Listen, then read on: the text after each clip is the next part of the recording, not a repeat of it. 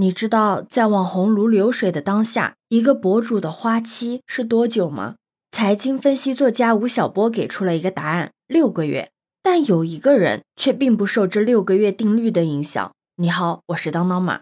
在速食时代之下，没有人是绝对的安全的。就像之前创造过很多流行梗的现象级的网红也不例外。你还记得 Papi 酱吗？他之前可是一度站在流量金字塔塔尖的。就连他也会在产后顶着争议匆匆的复出，就是害怕被大家给遗忘了。但就是有那么一个网红，他已经停更一年多了。他最近的一条图文微博内容更新的时间，距离现在也已经有半年的时间了。但是只要你打开他微博的评论区，你就会发现每天都有人在打卡，希望他赶紧回来。他就是李子柒。你别看李子柒停更已经很长时间了，但是他的粉丝数据却没有太大的跌幅。据统计呢，他在某视频网站的粉丝数据甚至反向的上涨了五十万，播放数据也没有停滞，也是一直上升的趋势。你要是问他为什么停更了，那你是一定没有好好看他之前发布的律师声明。你可以从他之前发布的一些文字内容里面了解到，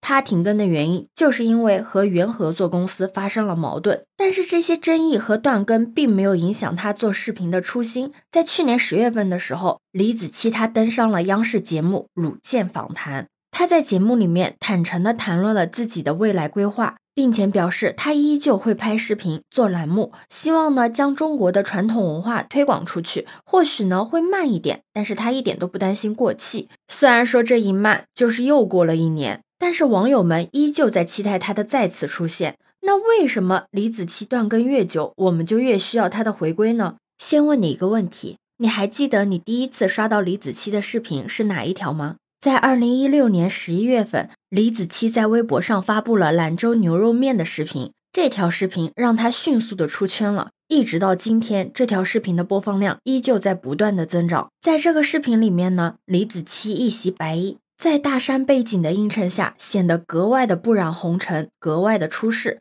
而他的利落切菜啊、倒香料、拉面的这些动作，又为他增添了平凡人间的烟火之气。有网友就评论说啊。随随便便刷个微博，居然刷出了个仙女出来。事实上，美正是李子柒视频的核心。她的美真的是自带氛围感的。你会看到她披着长袍，站在满是雪景的山里面，对着云海眺望思考。你也会看到她穿着古装，摘下了几枝桃花，然后在她奶奶耳朵旁边编上一支，称岁月从不败美人。而且他的手真的特别的巧，就连葡萄皮在他的手中都不是废品，而是被他榨成了汁，做成了染料，运出了一条绝美的紫色梦中情裙。不仅仅是人，他最擅长的还有捕捉动物的灵动的瞬间，还有做出色香味俱全的完美餐食。不知道你是不是和我一样，每次只要刷到他的视频，光是看看这些画面，就会默默的看完，然后都忘记了时间。他的最后一条视频是在二零二一年七月发布的柴米油盐酱醋茶系列里面的最后一条视频。盐，他为了拍这条视频，开车开了七个小时去了自贡，深度还原了谨盐的制作过程。在他的镜头下面，家家户户都有的盐粒都显得无比的晶莹透亮。你知道吗？这个视频当时一发出，仅仅是在微博的单平台的播放量就已经突破了千万。只不过也是从那天开始，李子柒就再也没有更新过视频了。前面也跟你提到过了。这个超级网红之所以停下来，就是因为跟他原 MCN 公司微念发生了矛盾，其中呢有利益分配不均的原因。但我觉得最主要的原因还是因为李子柒对于过度逐利的抗拒。虽然大部分的网红会在获取流量之后，快速的走上一个直播带货的变现道路，但是呢，李子柒并不是一个急功近利的人。就像之前爆火的李子柒螺蛳粉。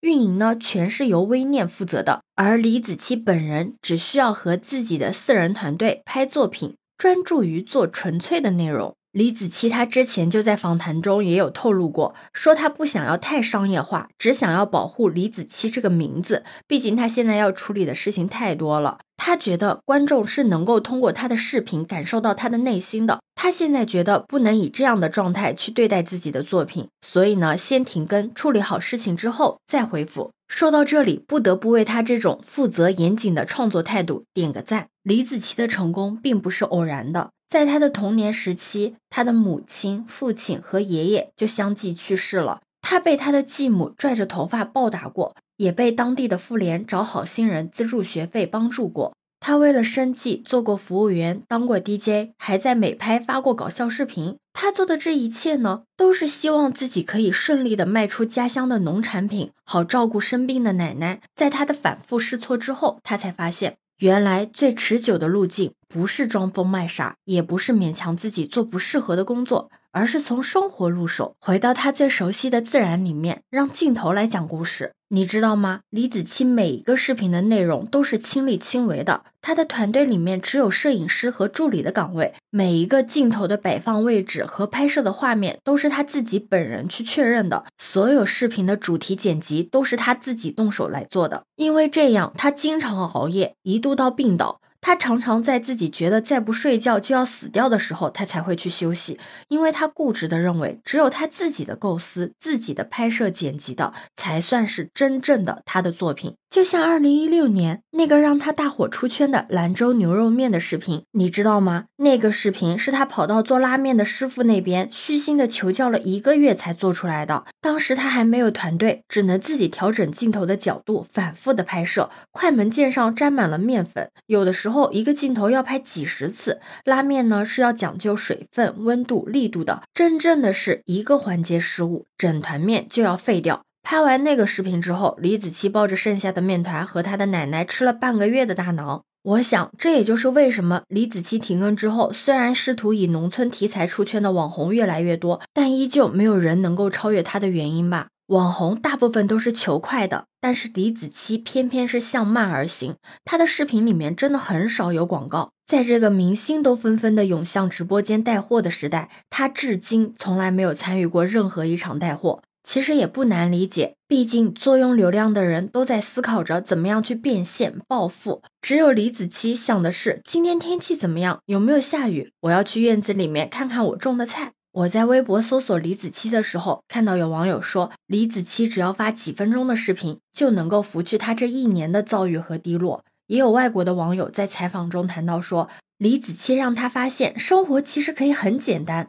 我们其实不需要那么多复杂的事物来让生活看起来更美好。确实，你看看现在在这个快节奏的时代，有几个人可以做到真正的花费大半年的时间，只是为了给你展示一颗种子从播种到结果的过程呢？是李子柒让大家意识到，原来金钱、股票、房车只是生活的一部分，他们是可以被适当的舍弃的，甚至是可以被无限的压缩的。李子柒真的是用他那种近乎极致的朴真的态度，完成了对现代生活的逆袭。虽然在当今啊，大部分的人是不需要再依靠种地吃饭了，生活呢是高效且便利的，互联网四通八达，我们可以通过网络买到任何自己想要的农副产品。但是工作的九九六、裁员、容貌焦虑、感情困扰。家庭的烦恼也在每个人的生活中排列组合成不同的痛苦形式，尤其是在这种不确定性笼罩的当下，所有的人都在渴望一种平静稳定的生活。而恰恰在李子柒这里，你可以慢吞吞的看到从原材料开始制作的柴米油盐酱醋茶，你还可以看到碾碎的葡萄皮，用提取的染料可以做一条漂亮的紫色的纱裙。你会发现这里是一个非常宝贵的宁静之地，你可以在这里慢下来，可以专注于当下，可以在精神上归隐田园。你再仔细想想，我们需要李子柒的根本原因，就是因为他提供了一味解药，为这个现实世界打开了一个出口。原来我们一直内卷、奋斗、体面不是唯一的选择，像这种自给自足的乡村生活也是可以被允许、被承认的。是他给我们提供了另一种生活方式。你现在是不是知道为什么李子柒断更越久，我们就越需要他回归了呢？